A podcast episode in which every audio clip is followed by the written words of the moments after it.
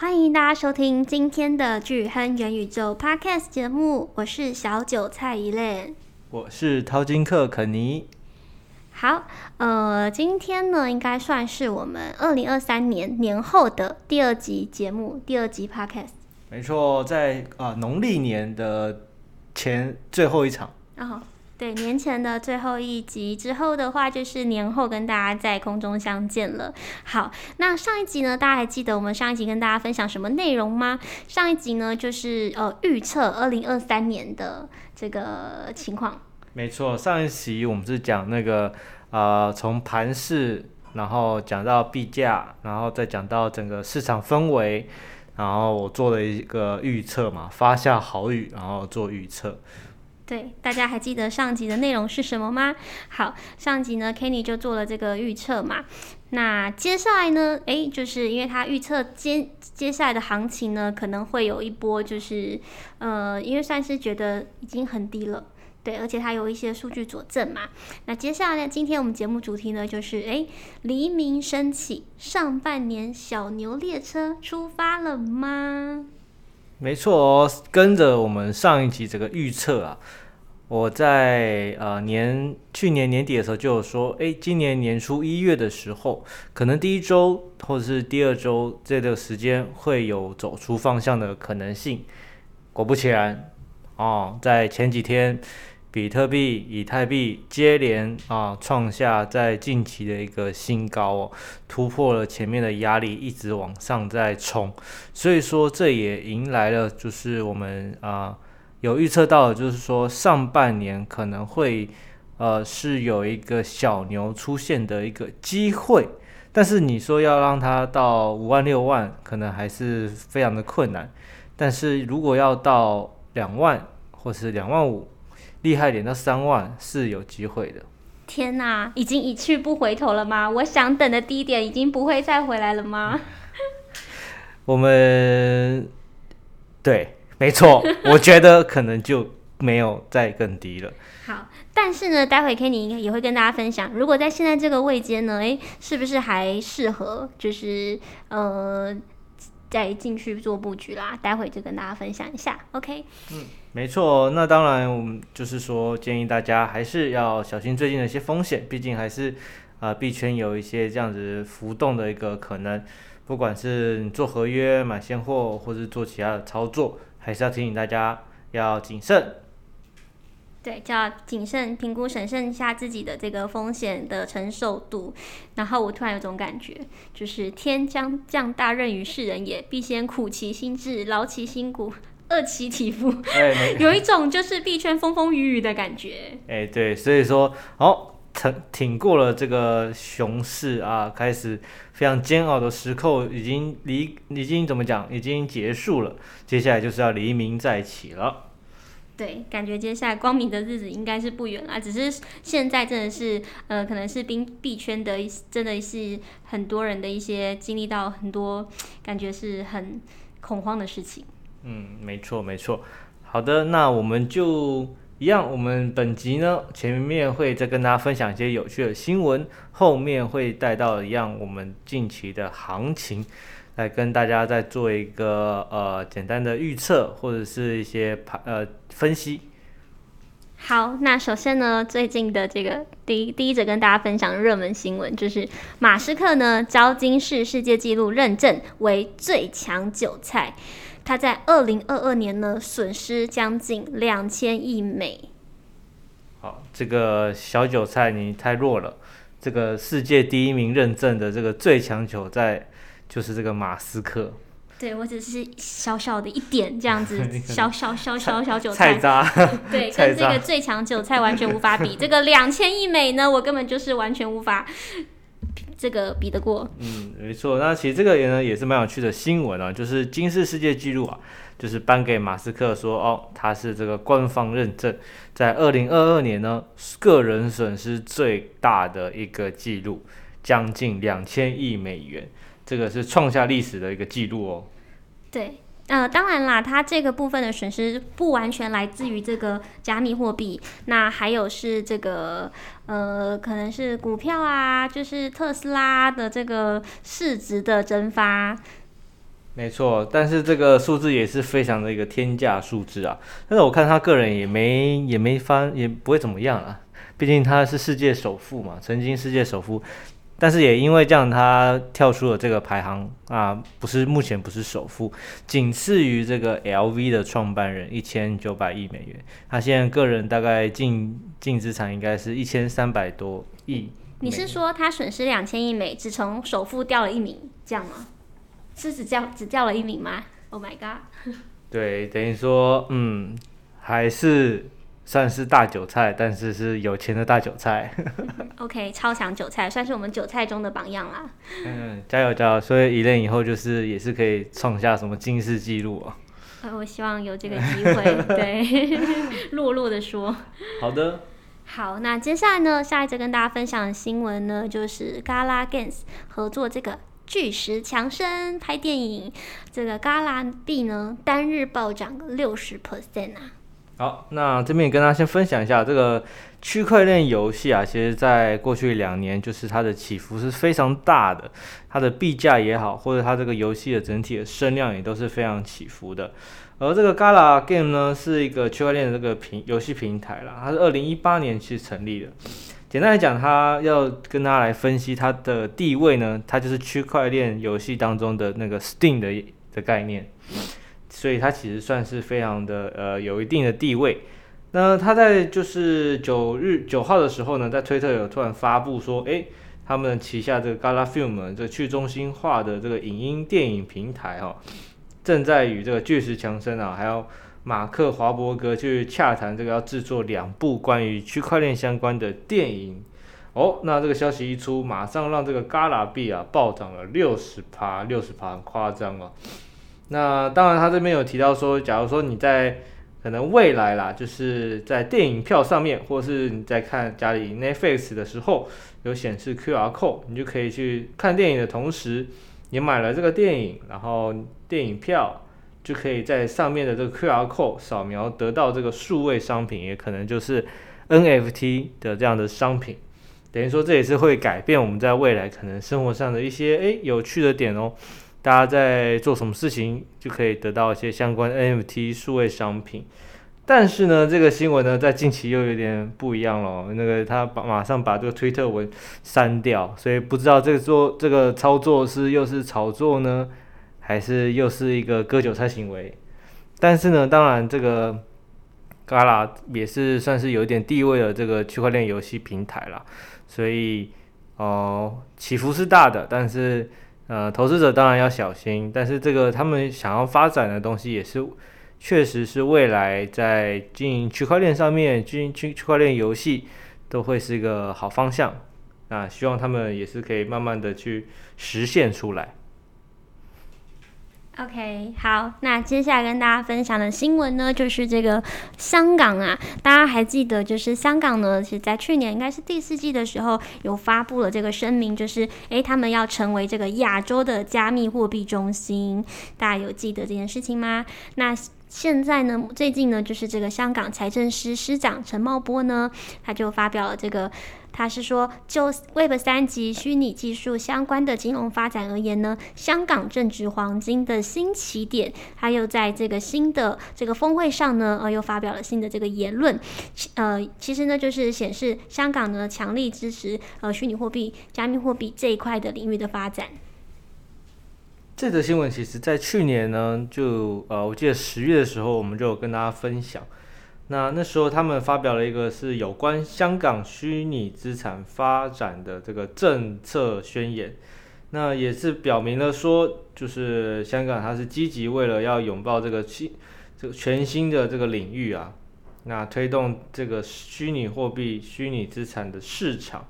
然后让香港成为这个新一代的这个金融的一个重镇，其实本来就是一个重镇，只是说在近几年可能被像新加坡这样子的国家去赶上，那又又可能因为政治因素，所以导致整个那个在国际市场、国际这种金融市场上的这个地位是有点被影响到。那他这一波想要透过这样的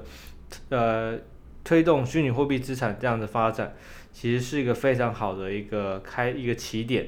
重新可以让这个香港哦可以重新回到一个比较有利的一个战略地位了。所以说，在这个宣言发表之后呢，呃，这个司长就也是有很多地方都有在公开的表明说，他们在这一次呃这个二零二三年，希望成为把香港成为一个黄金的起涨点起点，然后让全世界也看到香港对于这个虚拟货币、虚拟资产的一个重视。所以他们在这个发表上就提到几个，比如说抢企业。或是抢人才，等于说希望可以引入这些外资优秀的企业、优秀的人才进入到这个香港，去发展这个啊区块链的一些领域的一些应用。而他们在当然也是在这个发表上面有提到了，就是说，呃，因为近期他们这个虚拟资产的一些交易的性质是很多是颠覆传统商业模式，所以在制度上、管理上、监管上都是非常的。呃，需要重新整顿，所以说在不影响产业发展之下的这个呃环境，那就是要制定说好的一个监管，让这个发展可以稳定的去做成长。那当然，他们有提到说，在这个监管的细节上，他们采取一种叫相同活动、相同风险、相同监管的原则。那当然要应对实际的一些潜在风险，确保 Web3 这个虚拟资产。在发展的同时，不会影响到这个金融稳定或者是投资者的一些保障问题，还有监管一些不正当这些资金的这些活动问题。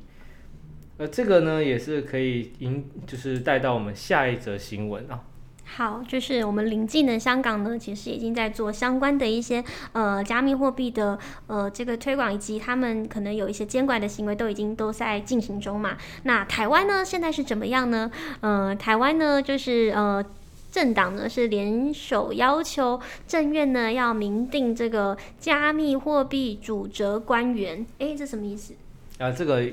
简单来说，别人啊，我们香港离我们很近嘛，他们都已经开始要确定这些立法的一些东西，甚至都已经公开表明要推广，而且监管的一些部门都是也是蛮明确的。但是台湾呢，非常的可惜啊，因为我觉得我在二零二二年哦年初那时候一年前。的第一个影片，我就跟他讲，当跟大家分享说，二零二二年开始，就是会有很多各国开始要探讨监管问题的时间点，所以真的确实在国际上，不管是呃欧美国家、欧洲国家，或者是一些呃亚洲呃日韩啊，或者是一些重要新加坡这样的国家，都已经开始表明说他们要用来努力去监管加密资产的这个问题。而且很多都已经有表明一些政策的东西，但是呢，台湾非常的可惜哦，二零二二年基本上是完全没有什么太多的动作，等于说是错失了一个很好的一个时间点。可能是在忙着选选举 啊，我我我，对啊，我觉得真的台湾很多都是因为选举可能有耽搁很多事情，我觉得这个就没办法，因为就是很多我们都常说，我们很多东西都落后了人家可能一年两年嘛。也确实，这个在这个这个问题上面，台湾都还没有一个明确的一个机关在做处理这件事情，就已经落后人家 一年了。那当然，这个二零二三年初这个新闻也是对于台湾是好的啦，因为就是很多立委开始在这个就是、呃、省预算或者是在这个相关部门开会的同时，就把这件事情提出来，针对虚拟商品、虚拟资产的问题。很多这个这几年下来，很多的部门，他们都是互相踢皮球，然后放任这些人民的受害，呃，阻碍同那个产业发展。那那个经协商后，就是朝野四党就是共同有提案说，希望行政院呢能尽速研拟相关虚拟货币的这些定性，然后还有相关主管机关的一些机制，那要要求在三个月内向立法院提出这个报告。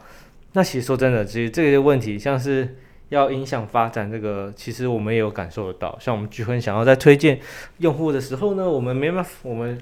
有时候会碍于可能是传统金融的法律，所以导致我们其实很多时候是有点绑手绑脚的。这也是一个，呃，对产业发展上是非常的不好了。因为我们还是有时候要依法行事嘛，但是有时候这个根本是没有法，那这个没有法的东西到底要怎么归类？那现在台湾政府是还没有个明确的一个部门去管理。对，因为这其实就是大家都知道，呃，区块链、加密货币啊这些很可能是就是未来的下一波的这个趋势嘛。对，但是呢，诶，因为还没有这个法律的相关的规范，那我觉得呃，相对就是也是阻碍了企业的一些发展。对。那对啊，那其实说真的，这个真的我们其实台湾是有很好的这些半导体技术。那其实因应这个区块链的应用发展，其实其实比人家会来的更更便捷的去成长，但是碍于这些法律问题，很容易会真的绑手绑脚。对，而且很多就是台湾有很多投资加密货币的，就是投资人。对。那其实他们在去年这个 FTS 的暴雷事件之后呢，其实也很很多的人都有受伤，但是没有法可以去让他们有一个正确的管道去。呃，去去去发声。对。那其实那这个事情呢，那行政院其实有表示了，他会也在近期召集相关的一些会议呢，然后然后是支持这个朝这个朝野提供的这个案子，希望他们在近期可以真的有一些作为。好，那说真的呢，其实这边也跟大家分享，如果真的要谈要怎么去监管虚拟货币，其实在很多国家都已经有一些案例可以去参考，比如说真的有人大部分的。呃，比较好的监管方向会是什么呢？因为虚拟资产它其实它是一个统称，虚拟货币它是一个统称，其实它下面每一种货币、每一种项目，其实它都是有各自的这个去中心化或不中心化这样子的这个分类。等于说，像比特币它是个去中心，完全基本上是完全去中心化。但是有些项目币呢，它毕竟可能背后还是一个中心化的一个管理层，所以其实在归类上，其实我会。如果我要监管，我一定会先帮这些这个币种或者是项目去做一个分类，因为分类好之后呢，其实就会比较明确说什么是一般商品，归类是要谁管；那什么是金融商品，那可能是要归类金管会管；那有可能是一般货币的话，那是不是中央银行要管？而或者是遇到一些防这些诈骗，或者是一些洗钱问题、黑钱的的问题，那是不是要？要有警政署呢，还是是要检那些相关的警察机关来做一个呃处理？所以说这个就是要先做好分类啊。其实这个我觉得我们在币圈推广者，其实如果说政府有有，当然我们也会很乐意去跟他分享这些观念。那对，就是说让我们比较好在这个产业去做一个好好的教育跟推广。OK，好，那我们来看下一个。新闻了，好，就是前阵子呢，就是呃，乐提花度很高的这个火币啊，嗯、目前呢，哎，情况是怎么样？嗯，火币呢，那其实那时候我们有在跟大家分享拍币的时候嘛，他在前几周的时候突然上架这个好久没动的 Pi Network，那其实这个 Pi Network 就是一个手机挖矿的这个呃系系统吗？还是说它是可以拿到拍币？但是实际上这些拍币都只是看看而已，没办法直接去换成啊我们生活中的法币。而现在呢，火币在这件事情上突然上架了一个拍币，但是官方没有承认，而炒了这波拍币的这个热潮。那其实这样子其实造就这个币价已经从那时候涨到三百五，一口气又跌跌回了将呃一百以下。所以这件事情其实大家后面回来看，其实就是一个。呃，炒作那是不是割韭菜行为呢？那其实这个就大家要自己去观察。而最近火币的新闻也是一直不断哦，就是说，不管是呃员工内部开始出出现一些沟通问题，呃，或者是相关的这个子公司开始脱离跟火币的这个关系。那其实大家可以因为去年 FTX 的问题哦，所以大家在最近。看到这样的火币新闻是蛮敏感的，所以这边也建议大家遇到这些突然的一些消息哦，要敏感一点啊。如果说有一些资产，那其实我都会建议啊、呃，先做逃跑的动作，呵 呵先逃到那个冷钱包存放着啊，看事态怎么样，再伺机的转换。这个是我觉得，因为在币圈的这种消息面啊，一来的就很快，那币价也是要来要涨，其实都是一两天、两三天。就可以完成的事情。现在卖还来得及吗？还能卖吗？还可以卖啊！当然那时候你说拍币吗？火币。哦，火火火币的那个币的话，我是觉得，嗯，我是没有买啦，我是没有买啦，但是，但它现在还能卖吗？就是还是可以买卖交易啦，只是说你的钱目前还是进出是 OK 的，所以如果我都是建议有这种消息，就是能在能进出的时候赶快做一些动作，对，以防对，以防突然又又不能提领，那就很尴尬了。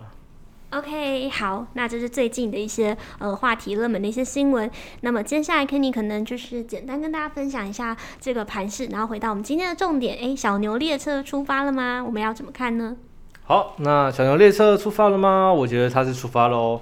在这个呃一月的第二周开始啊，我们那时候第一周其实就跟大家分享说，它已经有一点走出方向，而这一周是更明显了。啊、这一次的在比特币、以太币。这两个币种呢，尤其以太币哦，它在近期就是两天之内爬升，然后站上了这个 MA。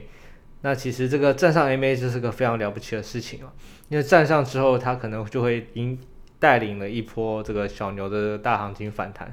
而比特币呢，它会稍微比较慢一点，它还在 MA 之下，但是也已经不远了。它的这个近期的涨幅也都是一同带动整个加密货币。所有币种的这个齐涨，那其实这件事情从 KDR、MACD 这样子的这个技术指标都可以看出一些端倪，所以大家其实在这个时间点哦，也到套用到我上周的那集有讲到，其实这个时候呢，如果说你把那个风险这个放大一点，其实我觉得是 OK 的，因为在熊市已经最底部的时候的时期，其实就是这这可能长则半个月。短则这一个月、两个月的时间，其实你在这个时间点做一些啊、部位的投放，其实我觉得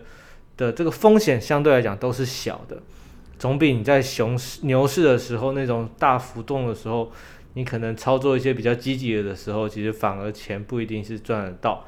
但是呢，在这个熊市最底部的时候，起伏非常的小的波动的时候。你的这个容错率是很高的，所以说在这个时间点，如果你把一些部位去做一些放置，然后比如说积极点可以做合约，那合约的杠杆调整可以稍微大胆一点，哎，其实都可以带来不错的效果。其实这边也是跟分享给大家。而从这个啊减半日的模型呢，其实我们刚刚讲了非常久了，就是减半模型图，其实这时候的这个已经到了深蓝色。的时间点，已经是那时候在去年就已经跟他讲，我们从大概还是还是这种绿色、浅蓝色这样的时间点，就跟大家分享，就是这次底部已经是非常，已经时间点是到了，颜色已经到了这个深蓝色的这个时间点。呃，当然如果有看我们影音版的朋友，我这次非常的用心哦，我还特别就是画了一下我自己的预测，然后对应这个颜色的部分，一路画到二零二五。好，大家如果想要看一下这个预测图呢，也可以去看一下我们就是呃影音版的节目，是一月十号影音版的节目。那或者是呢，也可以加入我们这个巨亨元宇宙的赖社群，然后跟 Kenny 索取一下这个预测图，可以吗？啊，当然可以的，当然当然就是进入群组就跟我讲一下，我就贴给大家。当然这是我自己啊。用这个 PPT 画的，参考大家参考一下。对对对，那当然我有把我们这上半年这个小牛行情呢，当然我就拉出了一个小反弹。呃，其实我们用半年半年来算的话，这上半年可能会是一个小牛行情，到了下半年呢，这个市场环境慢慢转好，它可能会来到一个啊、呃、回踩或者是一个震荡。那到了明年年初，它可能会慢慢的做一个小拉升。到了减半日的时间到了，二零二四年减半日到了。那后面迎来的就是下一波的大牛行情，所以说大家可以期待一下，期待一下这段时间尽量的去做一些啊，做一些蠢事。对，我都讲说做一些蠢事，对，大家理性的做蠢事是一个蛮有趣的这个概念。好，那从这个呃 PM 值也是可以看到了，我那时候一直跟大家分享这个图。那影音版的那这影音版的那一集这集呢，我就把这图放大。大家可以看到，就是它这次啊、呃，在前几个月我都说它已经进入到一个回踩的动作，而这一次呢，可以明确在近期看到它回踩完之后，它有一个突破，而这个突破之后，其实在过去几次的经验来看，它一旦突破，连带的这个行情就会有一个起涨。所以这也是呃几个重点啊，就是接下来比特币的小牛行情出发了之后呢，你是要等到这个牛真的确定来了，说不定它都已经走完了，还是要现在就开始做一些布局配置，这就是看大家了。但是我个人已经开始在做很多的配置了。OK，好，那我想问一下，就是接下来的这个行情啊，嗯、就是其实不论，呃，美股好了，美股就是接下来，假设它有一波大跌啊，或是什么，你觉得币圈这个行情还是会小牛列车还是会持续的，就是发动吗？还是说有可能受到一些波及呢？嗯，波及看大小，如果说不是那种。呃，影响到真的币圈很大的黑天鹅事件，我觉得现在的相关性系数已经越来越偏离了。这也是在前面有提到说，呃，牛熊转换的时候，呃，牛市跟熊市第一年，这个这个相关性比那个